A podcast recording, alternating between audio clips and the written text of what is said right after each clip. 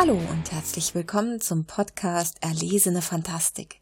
Ich bin Suse von Literaturschock und spezialisiert aufs Nächte durchlesen. Im Podcast unterhalte ich mich einmal im Monat mit ausgewählten Gästen über die Fantastik-Bestenliste und die Perlen der Fantasy, Science Fiction und Horrorromane. Und jetzt lass uns Nächte durchlesen.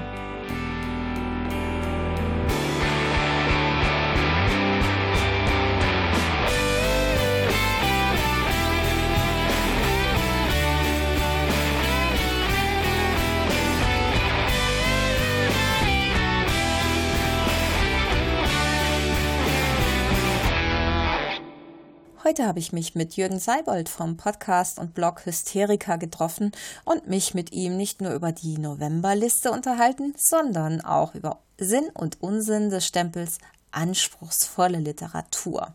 Seid gespannt und jetzt viel Spaß mit dem Interview. Herzlich willkommen im Podcast zur fantastischen Bestenliste. Heute ist Jürgen bei mir und Jürgen, magst du dich mal kurz unseren Hörern und Hörerinnen vorstellen? Ah, Wer bist du? Aber gerne doch. Also ich bin der Jürgen Seibold, ähm, wohne nördlich von München und bin Macher, Inhaber, Gründer von Hysterika.de. Was ist denn Hysterika? Hysterika ist eine Literaturplattform, ähm, die aus einem ganz anderen Grund entstanden ist vor langer Zeit. Also früher, als ich, glaube ich, 18 war oder sowas, also irgendwann Ende der 80er war das, lange ist es her, ähm, war ich großer Depeche Mode Fan und äh, war auch Mitglied bei einem äh, Depeche Mode Club. Der hat sich aber aufgelöst und dann habe ich einfach mit Hysterika einen eigenen gegründet und da eine Zeitung rausgebracht. Das wurde dann in zusammen, also wurde dann eine Musikzeitung, weil Depeche Mode nicht jährlich eine Platte rausbringt man muss ja irgendwas abliefern. Äh, dann wurde es ein schönes Independent-Magazin mit einigen Ausgaben und äh, habe dabei auch viele Bands kennengelernt. Und es fusionierte dann mit ähm, der Gothic von Jörg Kleutgen zur Gothic Hysterika und dann haben wir da auch noch zwei oder drei Ausgaben rausgebracht und da musste ich aber aus finanziellen Gründen aufhören, weil damals Druckkosten, die haben mich einfach aufgefressen, obwohl es ziemlich angesagt war. Und dann habe ich gar nichts mehr gemacht äh, bis zum Zeitalter des, also das Aufwachen des Internets. Ähm, habe ich dann überlegt, ob ich nicht doch wieder irgendwas machen will und ähm, habe dann, glaube ich, 2003 äh, bin ich dann online gegangen und wollte eigentlich erst über CDs sprechen, aber es ist ja immer so, dass man dann, sobald man einen Namen hat, wird man ja auch wirklich zugeballert mit, mit neuen Veröffentlichungen. Und es wäre mir dann zu stressig geworden und deswegen dachte ich mir, mache ich halt Bücher. Weil das auch so ein Steckenpferd von mir ist, äh, viel lesen und dann kann man auch, wenn man zugemacht hat, darüber schreiben. Und so ging es dann los mit Hysterika als reine Literaturplattform für äh, Fantasy, Horror, Science Fiction hauptsächlich und noch ein bisschen Thriller.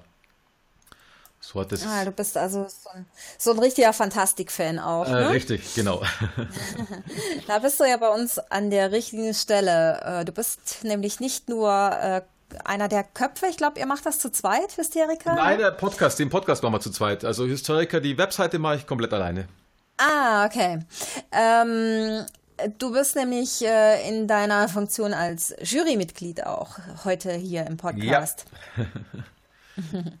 genau. So, die Liste, die Liste steht soweit. Ähm, hast du schon einen kleinen Blick drauf geworfen auf unsere Bücher? Ja, habe ich gemacht und ich bin äh, wieder mal sehr erstaunt, dass es eine wunderschöne, abwechslungsreiche Liste geworden ist. Äh, und von denen abgesehen, die ich noch nicht gelesen habe, glaube ich, muss ich einige noch nachholen, ja. ja, hast, hast du so ein bestimmtes schon ins Auge gefasst?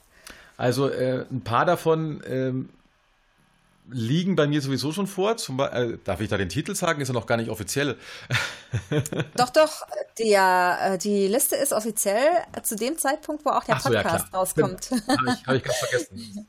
Das ist genau. immer die genau. Vorarbeit. Gell? Wir, also ich habe, ich habe uns austoben, ja. Okay, ich habe, ich habe bei mir schon liegen von Anthony Ryan das Erwachen des Feuers. Äh, und freue mich auch schon äh, unwahrscheinlich auf das Buch, weil ich von dem vor kurzem eins gelesen habe, das ich nicht nominieren durfte für die Liste. Und zwar war das ähm, diese Reihe davor, äh, das Lied des Blutes. Äh, und da war ich begeistert und äh, habe, glaube ich, auch den zweiten Band schon da, weil ich das, weil ich wissen will, wie es weitergeht. und äh, freue mich dementsprechend schon auf das Erwachen des Feuers. Weil wenn er seinen Schreibstil so beibehält und eine gute Idee dahinter sich verbirgt, dann kann es fast nicht schlecht sein. Und es spricht ja auch die Liste dafür. Ähm, dann habe ich Markus Heitz Vidora habe ich schon hier bloß noch nicht gelesen. Da war ich noch zwiespältig, weil es ja, glaube ich, der zweite Teil einer Reihe ist. Ähm, ja, ich hoffe aber, dass es so geschrieben ist, dass man trotzdem einen guten Einstieg hat, weil ich jetzt ungern den ersten nachholen möchte. Aber Echt? so wie ich Bist du Markus nicht so, bist du nicht so einer, der, der dann äh, der Reihe nachliest? Ähm, äh, früher ja, aber jetzt im Stresse der Fantastikbestenliste nein. Und ich muss, ich muss ganz ehrlich sagen, äh, von Markus Heitz, äh, der hat doch diese, die Zwerge geschrieben, diese Reihe. Ähm, da habe ich, glaube ich, auch bei Band 2 angefangen und äh, finde die Reihe äh, super klasse, aber ich habe, glaube ich, den ersten immer noch nicht gelesen. Oh, aber der erste ist auch gut. Ich weiß, ja, das habe ich schon so oft gehört, ja. Ja, das ist ja für mich so ein, so ein, oh Gott, da würde ich die Krise kriegen. Ich muss das wirklich in der Reihenfolge, auch wenn die alle Teile jeweils in sich abgeschlossen sind. Ich habe da so Angst, dass ich irgendwas verpassen könnte. Ich muss das wirklich in der Reihenfolge lesen. Ne? Ja, so geht's mir auch. Das ist, ich fordere, ähm, ich fordere deswegen auch keine Bücher an, die schon irgendwie Teil 2, 3, 4 sind. Das mache ich dann bewusst nicht. Jetzt, äh, Vidor kam natürlich äh, vom Himmel gefallen bei mir. Da, also ich hätte es nicht angefordert, eben weil es schon einen ersten Teil gibt. Aber Ja, ja. manchmal. Ich kann ja ähm, die Stadt der tausend Treppen sehr empfehlen äh, von Robert Jackson Bennett. Das Aha. ist au- auch, äh, das ist ein erster Teil, äh, lässt sich aber wirklich gut äh, auch alleine lesen.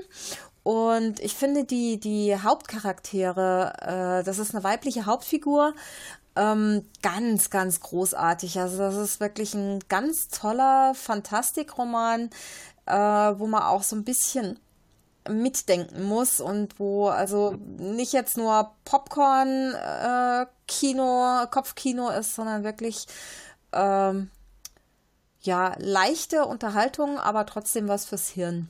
Echt toll. Okay. Wirklich Ja, den hatte ich, den hatte ich schon oft im Blick, das Buch. Ja. Ich war mir nur noch nicht sicher, ja. Das ist wirklich ganz großartig, ganz großartig, ja. Und äh, jetzt sehe ich gerade ähm, die drei Sonnen von Cixin Liu. Der ist ja aufgestiegen, der war im Vormonat auf Platz 6 und wurde jetzt tatsächlich, wie wir das auch äh, angenommen hatten in der Jury, von anderen Jurymitgliedern gelesen und dann auch nochmal so nominiert, dass der jetzt auf Platz 1 gerutscht ist. Hast Ja, du den schon richtig. gelesen? Den habe ich schon gelesen, ja. Den hast du gelesen, Ähm, ja. Richtig, den habe ich auch in diesem Monat nominiert. Äh, und äh, ich glaube, dass es aber trotzdem ein schwieriges Buch ist. Es, hat, es sieht man aber auch schon an der Beschreibung, die ja die gleiche ist wie letzten Monat. Äh, es ist ein etwas anderes Buch, äh, Science-Fiction-mäßig. Also es ist sehr ruhig, äh, bewegt sich langsam und man merkt schon, dass es ein ähm, asiatisches Buch ist. Merkt man sehr deutlich. Aus China ist er, glaube ich. Genau, China ist es ja. Also das finde ich, merkt man schon, weil es ganz anders aufgebaut ist als diese westlichen Bücher. Inwiefern dann? Also ich habe es noch nicht gelesen. Ähm, ich hatte, ähm, ich glaube, also anders gesagt, es ist, glaube ich, ähm, es klingt schon sehr, sehr westlich, was wahrscheinlich der Übersetzung zu schulden ist, aber die Sprache ist trotzdem ein klein wenig anders und dadurch, äh, glaube ich, scheiden sich die Geister bei dem Buch, weil es ist teilweise sehr wissenschaftlich ähm, und, und äh, bewegt sich in mehreren, äh, nicht Welten, sondern es ist dann, äh, mir ist es dann fast zu viel geworden, als sich der Protagonist ähm, in dieser Computerwelt befand, die eine sehr große Rolle spielt. Also der macht äh, ähm, ein Spiel. Äh, und zwar, ähm, wie heißt es heutzutage, wenn man jetzt äh, Brille aufsetzt? Ähm? Virtual Reality. Ja, danke, genau, ja, Ja. Äh, danke. Äh, Und das spielt eine sehr große Rolle. Das war mir in dem Buch sogar fast ein bisschen zu viel, weil da sehr weit ausgeholt wird, bis man da hinkommt, warum das eigentlich eine Rolle spielt. Äh, ansonsten die ganzen Begebenheiten direkt in dieser äh, in China auf diesem Berg, wo diese Forschungsstation ist, das wiederum fand ich atemberaubend, was da alles passiert ist. Also so ein bisschen anders. Ich glaube, dass es aber nicht jedem gefällt. Ich habe lange überlegt, als ich es gelesen habe, aber es hat mich trotzdem äh, von Anfang bis Ende äh, sehr gut gefallen. Also auf äh, richtig so. Ich würde es nicht begeisternd sagen, weil da, ich habe es nicht gefressen, das Buch, ähm, aber es hat mich auch nicht losgelassen. Eine ganz schöne Idee. Mhm. Ich finde es ganz interessant, weil äh, wir, wir gucken ja auch so ein bisschen, wie die Fantastik-Bestenliste ähm, so generell ankommt. Und es gibt auch in diversen Communities auch Diskussionen dazu. Und da war auch teilweise äh, die Meinung, dass viele den Hype um dieses Buch überhaupt nicht nachvollziehen können. Ne?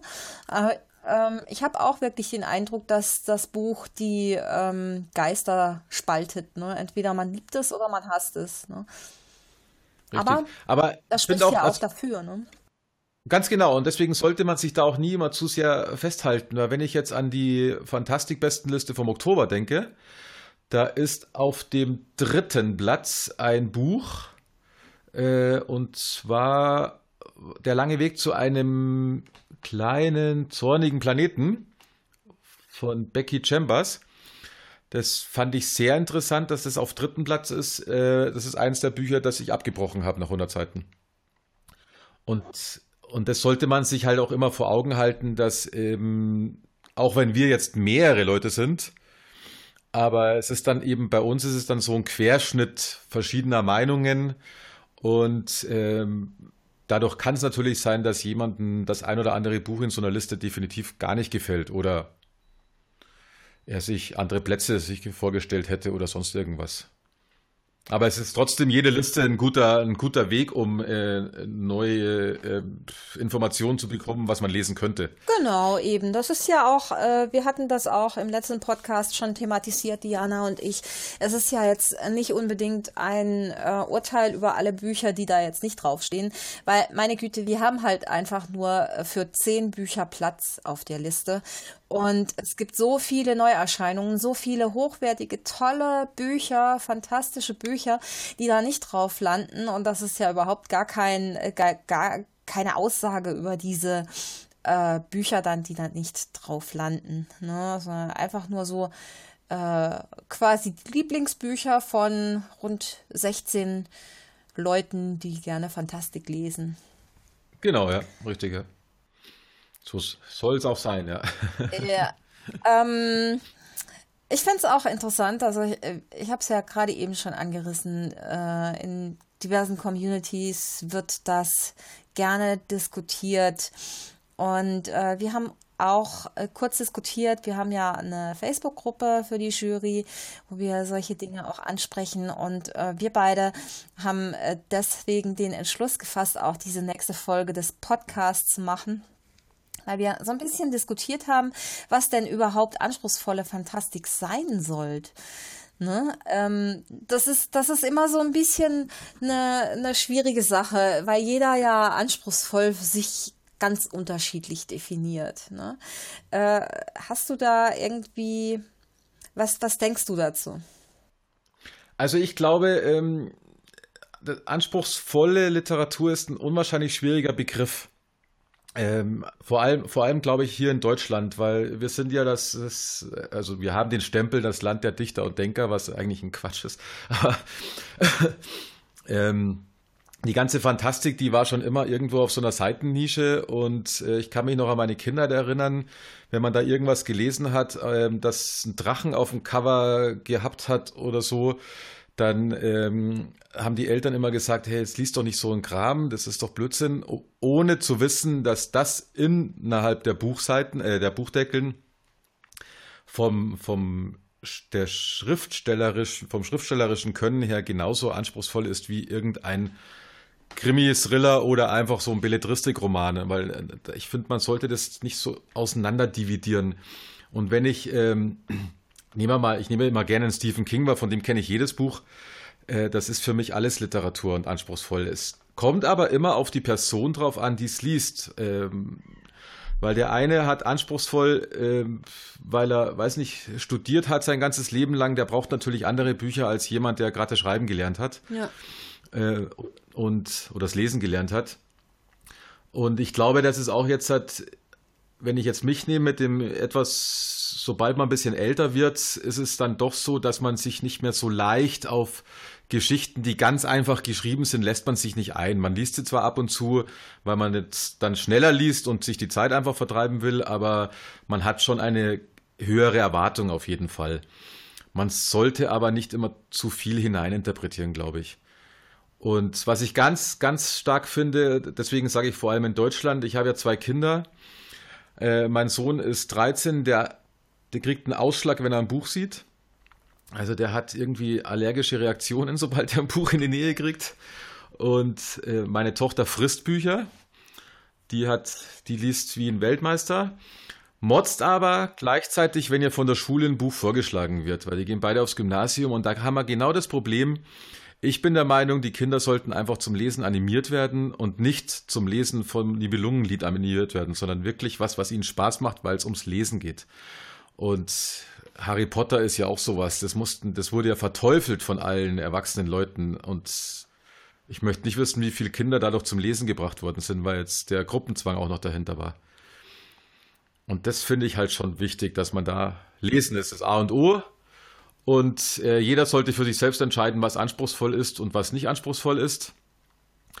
Und ja, und so geht man halt vor. Und ich glaube, jeder, der gerne liest und viel liest, äh, so wie wir zwei, da äh, wissen wir sehr genau zu äh, unterscheiden, was jetzt einfach nur ist für kurz mal zwischendurch lesen oder was dann einen schon ein bisschen mehr fesselt. Und ab dem Augenblick, glaube ich, befinden wir uns schon ein bisschen in der anspruchsvollen Literatur oder Fantastik. Hm. Was, was mich jetzt auch äh, zu der Frage noch so bringt, warum wollen wir denn überhaupt mit der Fantastik ins Feuilleton? Das ist ja so das große Vorhaben, auch was so ein bisschen hinter der Fantastik-Bestenliste steckt, ähm, die Fantastik ins Feuilleton bringen. Äh, aber äh, wir müssen uns schon auch fragen, hat sich das Feuilleton nicht langsam auch selbst überholt und ähm, oder ist es überholt? Warum wollen wir denn die Fantastik im Feuilleton? Ähm, so richtig greifen kann ich das auch nicht. Ja, so ganz, ganz äh, festgreifen kann ich es auch nicht. Also die, die bisherigen Listen, die ich kenne, sind ja hauptsächlich immer also die, die es leicht machen, ich glaube, der Spiegel macht es zum Beispiel, die haben nur so eine Verkaufszahlenliste, wenn ich mich nicht täusche. Ja, ich glaube auch, ja. Ja, das ist ja schon mal relativ leicht und die würde ich auch nie als Maßstab nehmen, weil äh, Verkaufszahlen sprechen nur für ein Supermarketing vom jeweiligen Verlag und heißt ja nicht, dass eine Qualität dahinter ist. Ja. Und Shades da stehen wir auf einer, genau, das, da stehen wir auf einer besseren Linie. Bei uns ist es ja so, dass die Bücher von denen, denen die es nominieren, auch gelesen worden sind. Ganz unabhängig davon, was sich für ein Marketing dahinter verbirgt. Und das äh, ist auch, glaube ich, wichtig für die Leute, die unsere äh, Bestenliste lesen. Äh, ich lasse mich nicht zuballern von irgendwelchen Verlagen, sondern ich äh, suche die Bücher, die jeweils in den letzten zwölf Monaten herausgekommen sind ähm, und wähle selbst aus, was mich interessiert und hoffe dann, dass es mir der Verlag schickt. Und ähm, lass mich aber nicht irgendwie durch, jetzt kommt hier ein Paket mit, weiß ich nicht, 20 Büchern und so, das interessiert mich ehrlich gesagt gar nicht, weil da glaube ich, stehen wir schon drüber, wenn man so viele Bücher liest und schon drüber geschrieben hat. Und dadurch ist schon mal eine gewisse Qualität sichergestellt in unserer Liste. Und äh, beim Feuilleton habe ich immer das Problem, also mich haben sie immer nie interessiert, weil ich äh, die Erfahrung gemacht habe, dass äh, wenn ich sie mal ähm, verfolgt habe, die Listen, dann waren das meistens immer reine Belletristik-Geschichten. Also dadurch finde ich den Anspruch gut, dass wir mit der Fantastik da reinkommen und die nicht mehr so ein, so ein Randgebiet ist, was ja Quatsch ist, weil unwahrscheinlich viele Leute fantastische Literatur lesen. Gleichzeitig ähm, hatte ich aber immer das Problem, jedes Buch, das die vorgeschlagen haben, das würde ich nicht mal äh, mit der Beißzange anfassen, weil da hat mich immer gar nicht. Ich glaube, die, die waren dann immer, das sind wir wieder bei dieser deutschen Tugend, die waren dann wieder so, so mit, mit einem Anspruch gefüllt, dass es mir gar keinen Spaß machen würde, es zu lesen, ehrlich mhm. gesagt. Ja, ja, ja, verstehe. Ja, das ist auch, äh, das hat, äh, hat habe ich auch ganz oft das Gefühl, wenn man so nach einem äh, die die zehn oder keine Ahnung, die drei empfehlenswertesten Bücher äh, deines Lebens und dann muss da unbedingt äh, mindestens ein Klassiker auch genannt werden. Ja, genau, ja. Und ich habe dann auch oft das Gefühl, ja, ob da, ob ich da jetzt irgendwie Thomas Mann nennen würde, äh, eher nicht. Nein, da würde ich vielleicht Terry Pratchett und Ted Williams nennen. Keine Ahnung, ne? Also, ähm, das, ja, das, das Problem habe ich auch. Deswegen, äh, und ich glaube, es geht auch ganz vielen Menschen so, ne? Dass, da jetzt äh, vielleicht einfach, ähm, dass man da mal den, den Staub abpusten und äh, der Fantastik zu neuem Glanz verhelfen. Das wäre schon ganz schön, das würde ich mir wünschen. Ja, es hat vor allem immer noch, äh, wenn ich jetzt bei meiner Generation bleibe, es hat immer noch diesen, diesen Ruf der pff, äh, Quatschliteratur. Also, weil halt sich irgendjemand was einfallen lässt, das auf irgendeiner Welt stattfindet oder, oder weit in der Zukunft. Und ich glaube, dass dann auch der Film von Herr der Ringe hat einiges gebracht, weil den wurde querbeet angeschaut. Und nicht nur von denen, die das Buch kennen hat wohl einiges geöffnet, aber trotzdem ist es noch schwierig. Und dann muss man aber noch auseinanderdividieren. Es gibt Leute, die können mit Fantastik nichts anfangen, weil die, ähm, hätte ich beinahe gesagt, mit beiden Beinen auf dem Boden stehen, aber das tun wir auch, aber äh, die geistigen Problem haben, in andere Themen zu switchen. Die gibt es auch, aber die kann man ja dann ausklammern und die können sich ja dann bei Krimis und bei Sachen, die in der realen Welt stattfinden, auch festhalten. Das ist ja okay. Gibt ja genug auf dem Markt. Ja. Ich finde ich finde auch diese Grabenkämpfe immer ganz albern. Ähm, ja. Also da, da schauen die Klassikerleser auf die Krimileser herab, die Krimileser auf die Fantastikleser, die Fantastikleser auf die Liebesromanleser und die äh, Sachliteraturleser, die schauen auf alle anderen herab, weil die äh, alle äh, Arten von Belletristik für Eskapismus halten. Das ist so albern. Richtig, ja, ganz genau. Insofern, ähm, ich, ich sag ja, ich bin ja froh, dass äh, Menschen lesen und wenn sie nicht lesen wollen, dann soll sie es halt bleiben lassen. Ne? Also das ist auch nicht schlimm. Es gibt auch andere Möglichkeiten, sich die Zeit zu vertreiben. Ganz genau, ja, richtig. Ja. Und ich, wobei ich jeden Tag in der U-Bahn fahre und ich bin froh, dass ich lese, weil ich sehe auch viele, die äh, nur aus dem Fenster schauen und das ist in der U-Bahn ein bisschen eintönig. Ja, das, das kommt drauf an, und, wo man durchfährt, glaube ich. Genau, ja. Und da wundere ich mich dann schon immer ein bisschen, weil bei mir ist die halbe Stunde eben dann auch noch sinnvoll genutzt. Aber muss jeder, muss jeder für sich selber wissen, je, ja. Je nachdem, wie, wie häufig da dann die U-Bahn-Haltestellen kommen, dann gibt es vielleicht dann genau, ja. häufiger was zu sehen. Aber du hast schon recht, ja. Das ist äh, nur in die Dunkelheit gucken gucken, das wäre jetzt auch nicht so meins. Mhm. ähm, mich würde jetzt tatsächlich noch interessieren, was hast du denn äh, für Bücher für die Liste diesen Monat gelesen? Sonst noch so, was du nicht nominiert hast?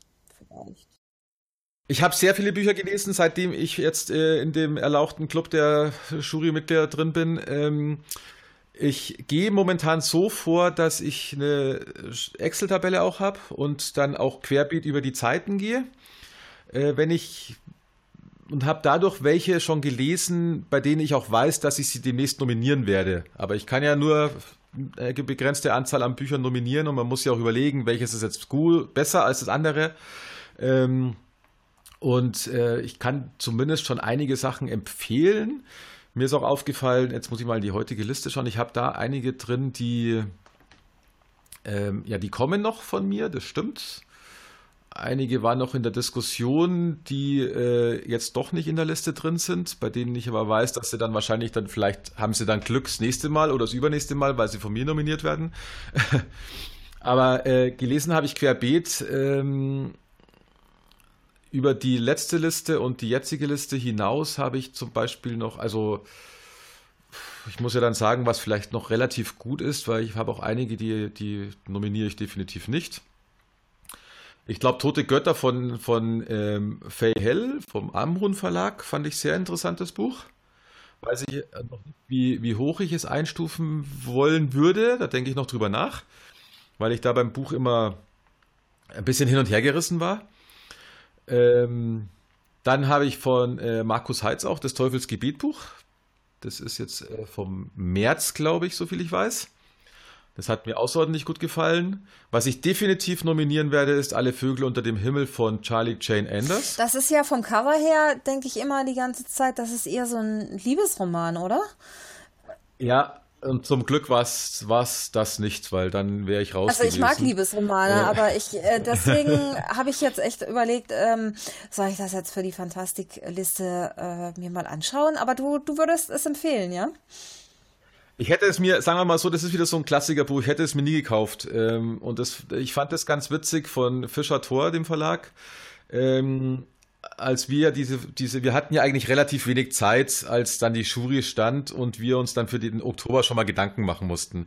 Glücklicherweise war ich im Urlaub und kurz vorher habe ich dann ein paar Verlage angeschrieben und Fischer hat mir einiges vorgeschlagen und dann habe ich gesagt, Leute, ähm, ich weiß nicht, was sich dahinter verbirgt und dann hat sie freundlicherweise so ein paar Sachen dazugeschrieben äh, und dann habe ich gesagt, okay, dann hat, äh, machen wir es halt mal elektronisch, weil ich jetzt eh in Urlaub fahre.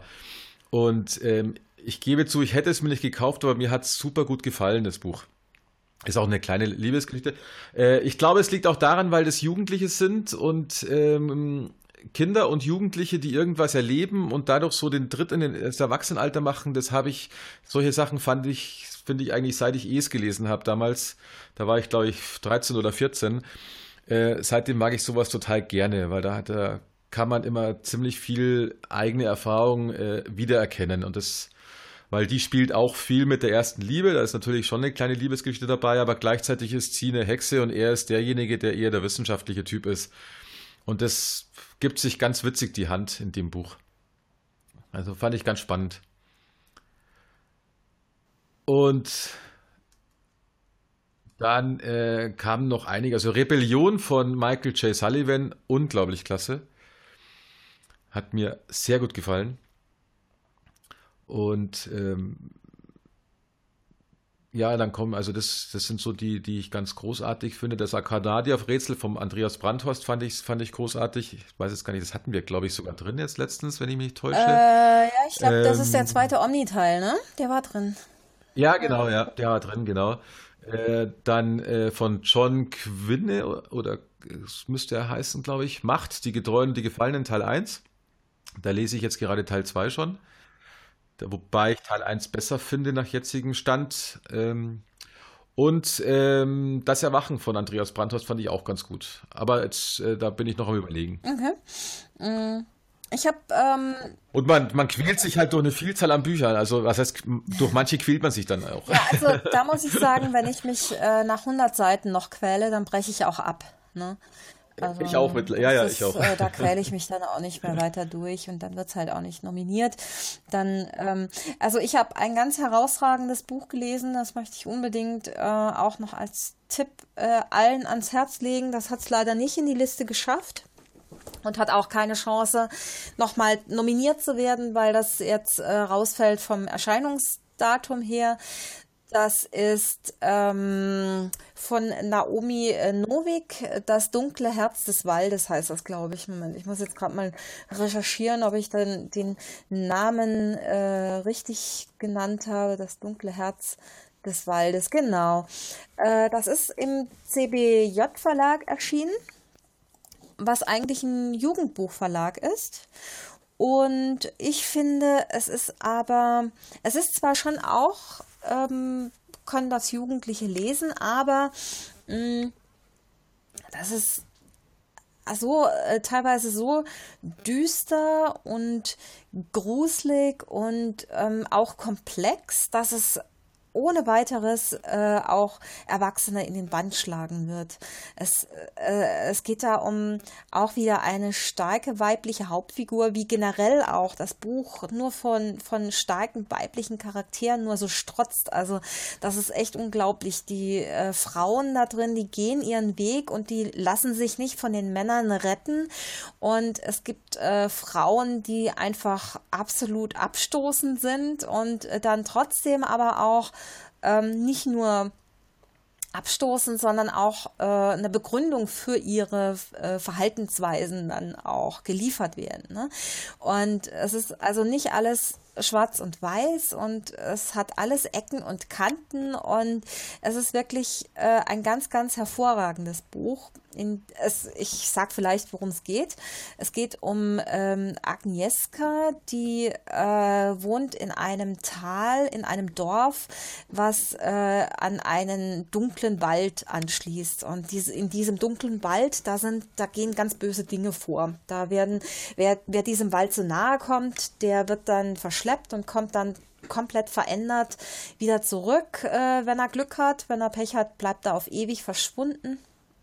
Und äh, alle zehn Jahre kommt ein Zauberer, der quasi ein Mädchen auserwählt, was er dann zu sich nimmt und ähm, in, in seinen Turm dann aus irgendwelchen Gründen. Und äh, die Agnieszka, die rechnet gar nicht damit, äh, dass sie da auserwählt wird und weil sie halt äh, kein, kein besonderes Mädchen ist. Ne? Sie sieht durchschnittlich aus und ihre beste Freundin ist wunderschön und alle machen sich eigentlich darauf gefasst, dass sie, äh, also die beste Freundin auserwählt wird. Und das ist eben dann doch nicht der Fall. Und sie muss dann zu diesem Zauberer und ähm, mit ihm äh, in, in diesem Turm kommt sie dann so äh, nach und nach hinter dieses Geheimnis des dunklen Waldes und ähm, es ist wahnsinnig spannend, dieses Buch. Und wie gesagt, ganz, ganz tolle Figuren äh, hat die Autorin da gezeichnet. Ich würde das wirklich jedem ans Herz legen. Und ähm, also ich konnte fast nicht mehr aufhören, äh, dieses Buch zu lesen. Das ist ganz, ganz großartig.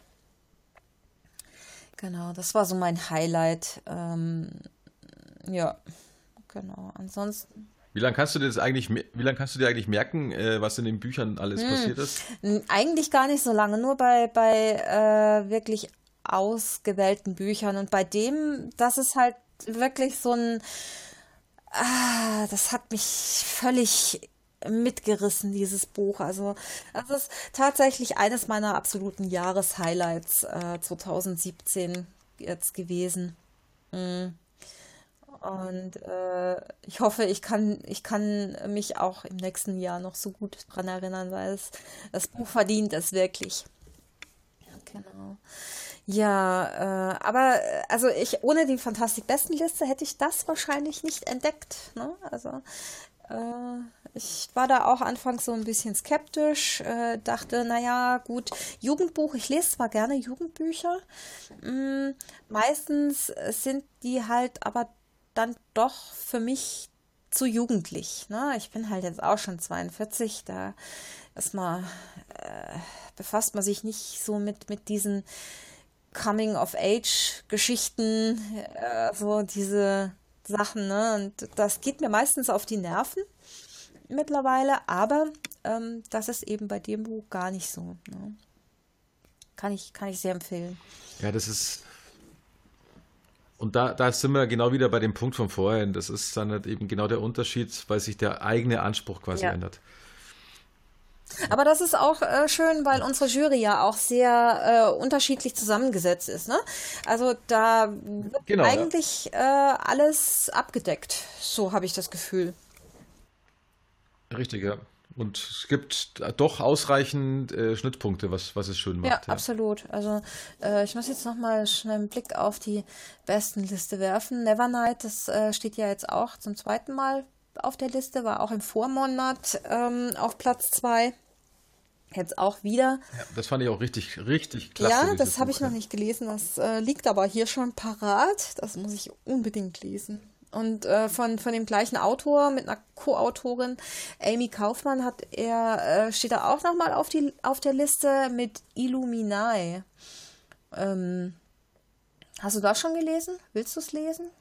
Nein, da habe ich nur, da habe ich nur die, ähm, die, die, die, typische ähm, E-Mail-Newsletter-Werbung gesehen und habe, glaube ich, äh, ich glaube bei auf dem Verlag oder, oder bei, beim großen A, glaube ich, mal reingeklickt ähm, und war mir noch unsicher, ob ich das äh, lesen wollen würde, aber jetzt ein bisschen reizen tut es mich ich glaub, schon. Das ja. ist auch ganz spannend, weil ich habe da auf der Buchmesse reingeschaut und das ist ja auch so ja. wunderschön gestaltet, ne, innen. Also das ist äh, schon alleine das Buch ohne, ohne den Inhalt äh, zu kennen, ist ein Kunstwerk, habe ich das Gefühl.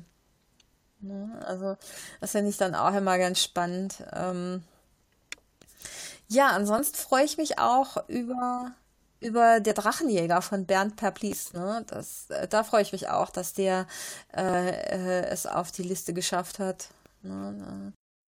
Ja, den habe ich noch auf meiner auf meiner persönlichen Leseliste. Ja, den will ich unbedingt auch noch lesen. Und äh, äh ganz witzige Anekdote: Karl Mayer ist auch drauf auf Platz 9 mit die Krone der Sterne.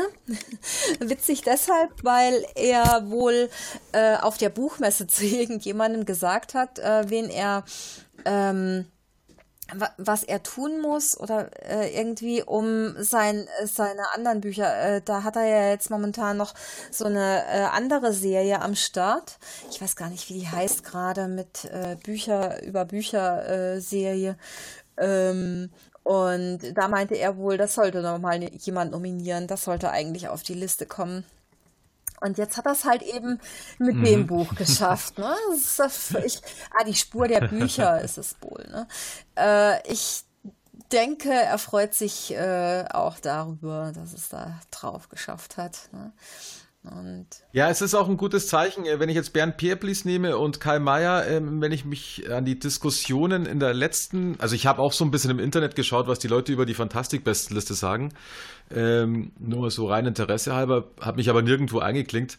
Ähm, es gibt ja immer so, so mal von für und wieder zu einem Buch, das ist persönlicher Geschmack, aber es gab auch Stimmen, dass äh, keine deutschen Autoren drin sind äh, hat sich jetzt, was natürlich in der Natur der Sache liegt, hat sich jetzt relativiert und zwar einfach nur, weil die wir Jurymitglieder einfach lesen, was wir gerade lesen wollen, äh, uns nicht beeinflussen lassen und entweder hat man Glück äh, oder derjenige hat Glück und es fällt einem ein guter deutscher Autor in die Hände oder eben nicht, weil ich gucke da ehrlich gesagt gar nicht drauf. Ich lese, was mich gerade ähm, interessiert und achte da auch höchstens noch drauf, dass ich nicht ähm, ein Fantasy-Roman, in dem ich in eine Welt eintauche, lese und dann gleich einen anderen, weil dann komme ich manchmal durcheinander und nicht mehr richtig raus. Da versuche ich dann das Genre zu wechseln, weil sonst äh, fehlt mir so die Beurteilungsmöglichkeit. Aber, aber dadurch merkt man, so eine Liste lebt einfach. Und ich glaube, dass für jeden dann immer was dabei ist. Gleiches trifft auch, glaube ich, auf den zweiten Vorwurf zu. Ähm, wir hatten relativ wenige unterschiedliche Verlage oder sagen wir mal äh, diese berühmte, ich glaube, es waren viele Fischer-Tor-Bücher im Oktoberliste. Jetzt sind wieder einige von denen drin, aber das liegt, glaube ich, hauptsächlich in der Natur der Sache, weil die natürlich da sehr breit aufgestellt sind äh, und äh, nicht heißen soll, dass, dass wir die irgendwie jetzt präferieren oder sowas, sondern das liegt einfach nur an dem, was man alles so der Reihe nach rein tut. Ja, genau. Also äh, ich, ich finde, äh, also äh, da muss ich dich äh, jetzt tatsächlich korrigieren kurz. Auf der letzten Liste waren es okay. vier deutsche Autoren. Es war ein, Ah, okay, war, gut. Ich habe dann habe ich es im Podcast, glaube ich, irgendwo habe ich es gehört, dass Genau, also wir äh, äh ich, oder ihr habt über Frauen geredet, ich oder? Glaub, Kann das Frauen sein? waren es. Ja, ja.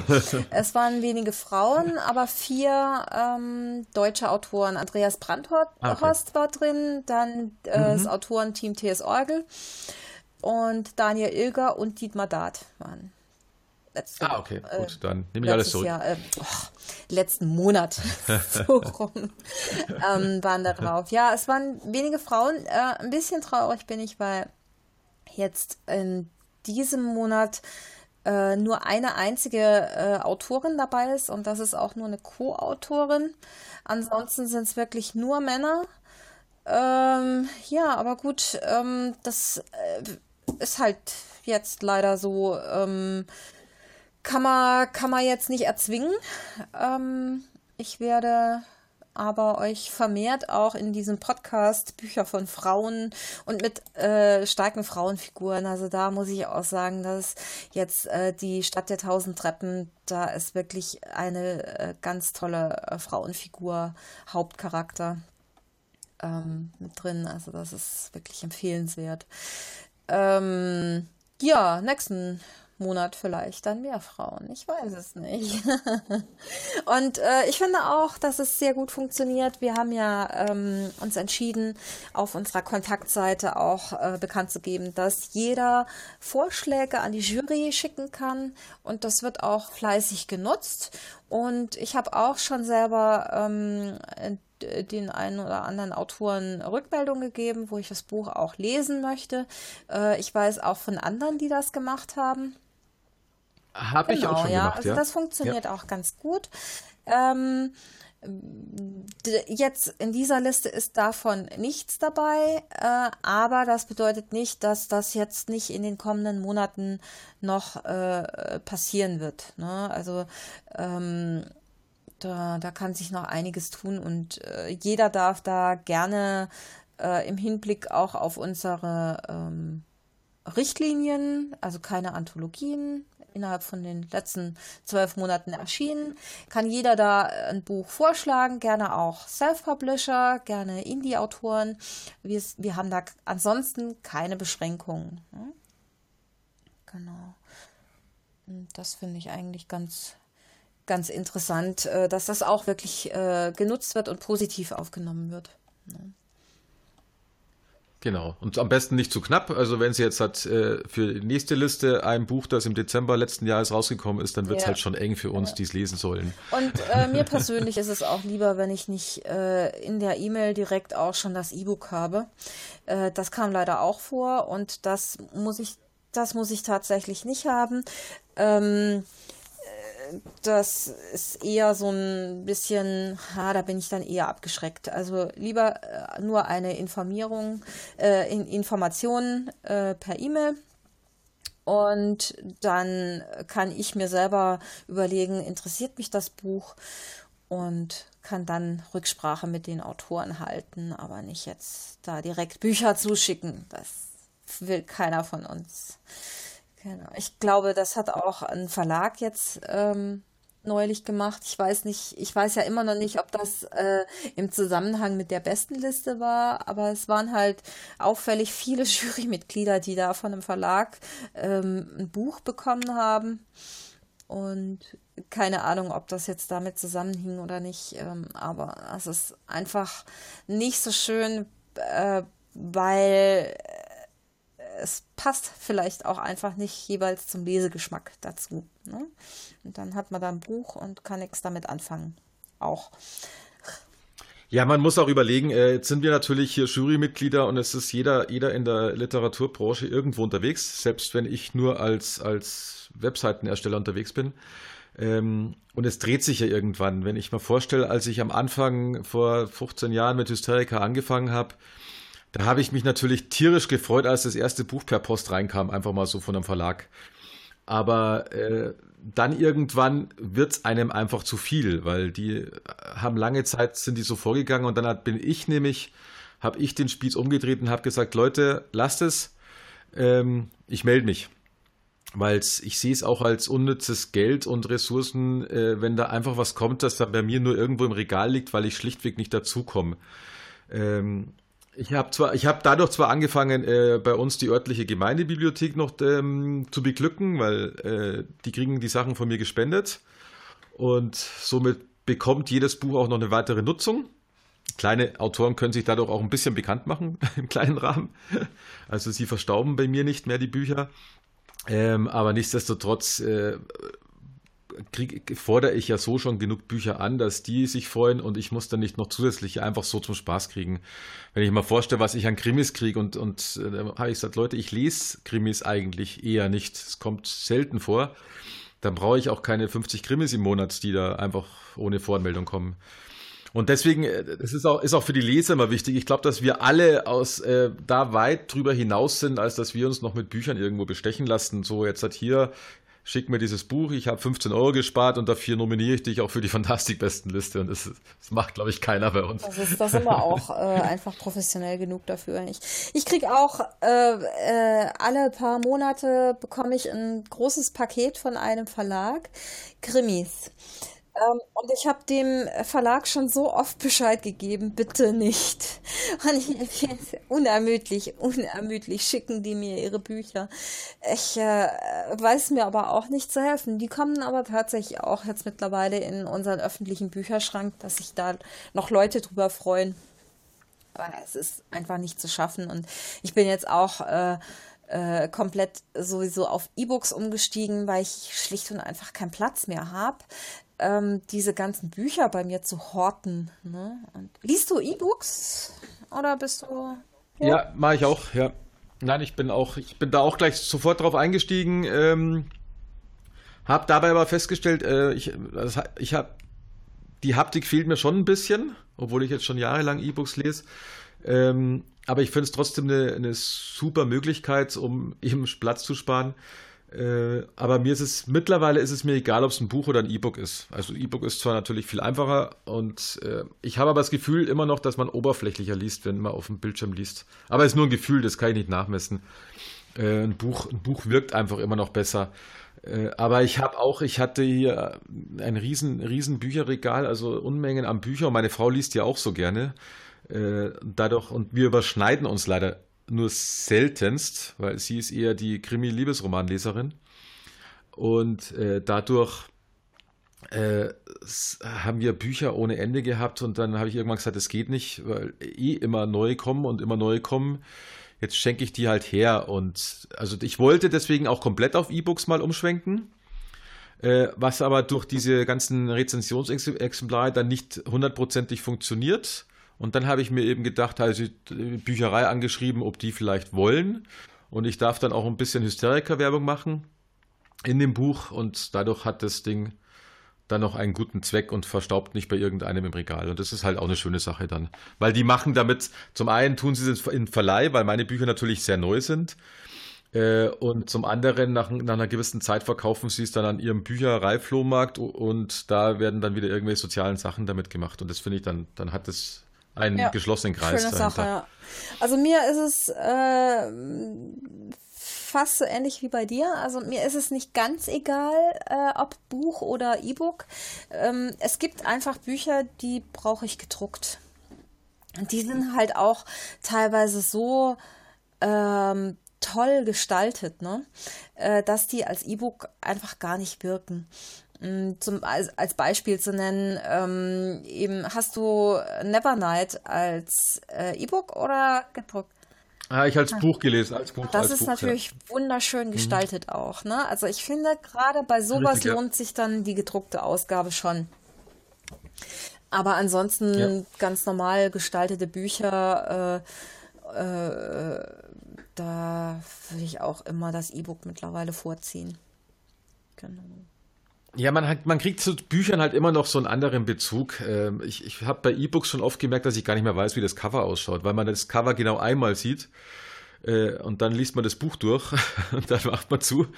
Und beim echten Buch sieht man das Cover immer, wenn man sich dem Buch widmet. Und das sind zwar, sind aber alles Kleinigkeiten. Das ist nur so, es ist halt einfach nur so eine Haptikgeschichte. Aber. aber denkst du, in 20 Jahren lesen wir noch gedruckte Bücher? Äh, ich glaube, ich glaube ehrlich gesagt, äh, nein. Ich glaube es auch nicht. Ich glaube es auch glaube ich nicht. Also nee. vielleicht ähm, ausgewählte Werke, vielleicht schon, aber ähm, ich glaube, das wird in 20 Jahren sich erledigt haben, das Thema. Ja, also man, es wird natürlich noch alte Bibliotheken geben und, und solche Geschichten, ist klar, äh, museumslastig, äh, aber alles, was neu auf den Markt kommt, ich glaube auch, dass die für Fachbücher noch eine Lösung finden werden, weil da hätte ich, wenn ich jetzt was studieren müsste, hätte ich mit einem E-Book ein Problem, weil man ja in Fachbücher dann oft auch noch reinschreibt und Marker macht und alles Mögliche. Aber ich, ich wette, da finden sie auch irgendeine Lösung in, in den nächsten Jahren. Und dann fällt das Thema auch weg und dadurch, glaube ich, äh, wird das, äh, das Buch sterben wird es nicht, aber ähm, das gedruckte Buch wird dann fast Wobei sterben. ich ja, ähm, also ich, ich muss sagen, ich habe ja ähm, zwei verschiedene E-Book-Reader, einmal einen Kindle und einen Tolino. Und ich finde, das funktioniert ja, bei beiden eigentlich ganz gut, dass man da markiert Und ähm, ich glaube, da kann man doch auch Notizen machen. Ne? Ist natürlich jetzt immer noch ein bisschen umständlicher, als wenn man da so ein Post-it reinklebt und irgendwie einen Zettel oder so. Aber ich glaube, so weit sind wir da gar nicht von entfernt mehr. Hm. Ja, ist glaube ich auch. Ich glaube, jetzt äh, es wird jetzt nur noch ein, ein, kleiner Schritt sein, bis man auch richtig auf Tablets und auf so E-Book-Readern dann einfach drauf schreiben kann, so richtig schreiben. Äh, und dann wird sich da vieles erledigt haben, glaube ich, weil dann und, und zwar richtig mit, mit äh, quasi mit dem Stiftgefühl und nicht mit irgendwas so aufgesetzten. Und da sind wir halt noch am Anfang, aber das, glaube ich, kommt und dann wird es mit einer guten Suchfunktion, dann wird es, glaube ich, schon alles dann viel einfacher werden, ja. Hm.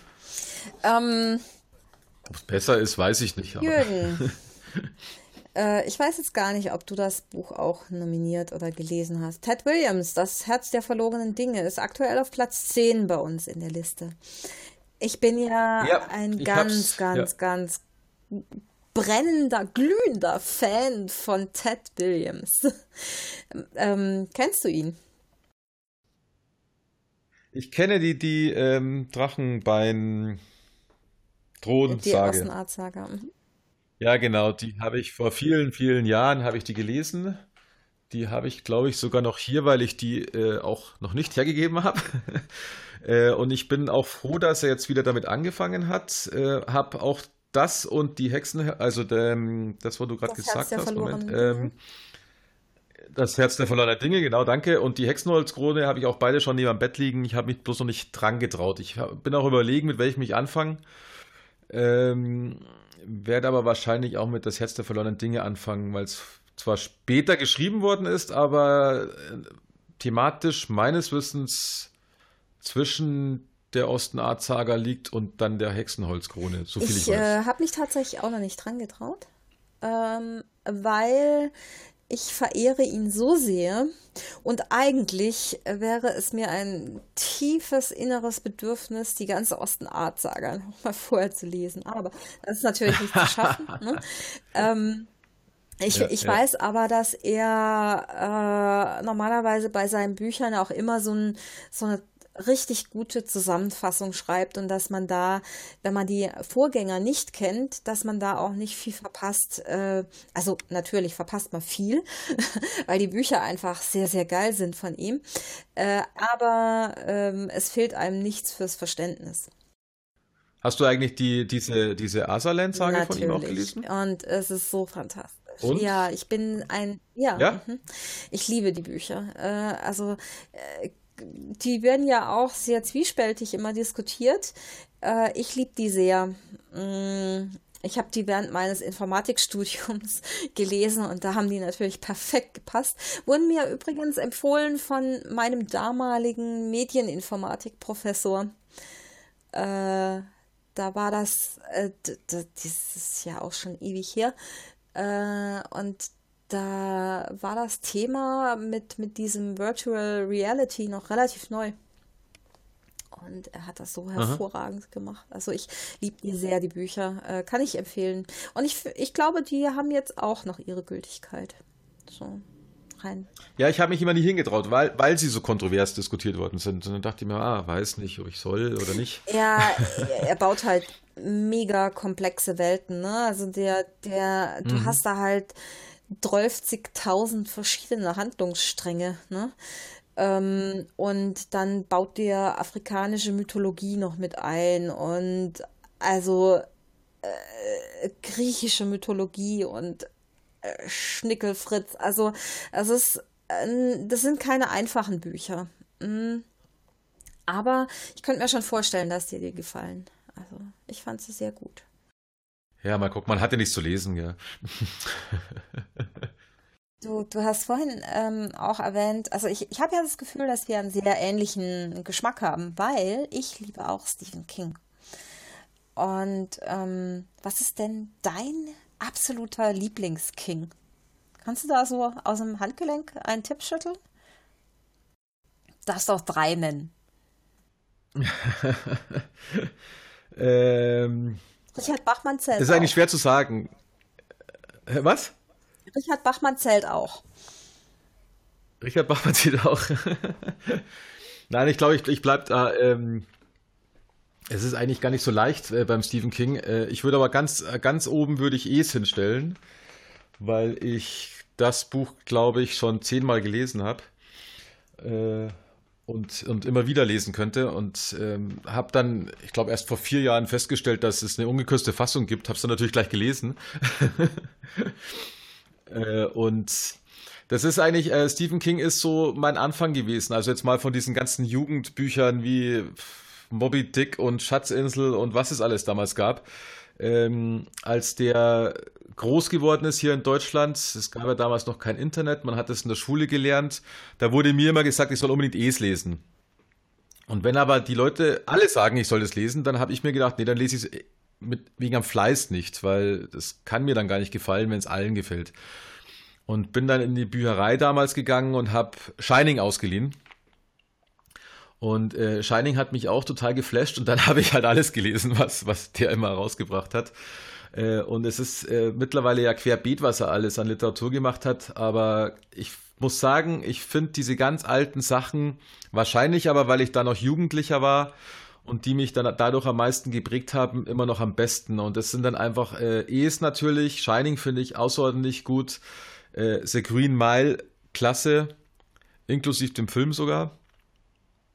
Und ähm, ähm, Friedhof der Kuscheltiere und äh, Salems Lot. Bei, bei Salems Lot, da bin ich, da bin ich total erschrocken, als mal bei mir die Zimmer die Tür aufging, weil ich so gefesselt war, wie die zu dem Vampir, zum Vampir die Treppen runtergegangen sind. Das hat er so klasse erzählt, obwohl da nichts passiert ist in dieser Szene.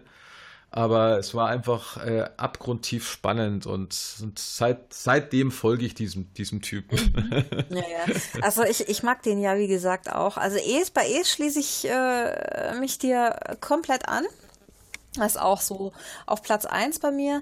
Und dann äh, streiten sich Platz 2, ähm, würde ich das Mädchen nennen und Todesmarsch. Das sind so eher dünnere Bücher. Äh, aber ich war damals von das Mädchen so dermaßen fasziniert und auch von Todesmarsch. Ne? Also das sind ja eigentlich ähm, zwei recht langweilige Bücher von ihm, äh, weil da passiert ja nicht so viel. Ne? Also in Todesmarsch, da laufen die ja nur in der Gegend rum.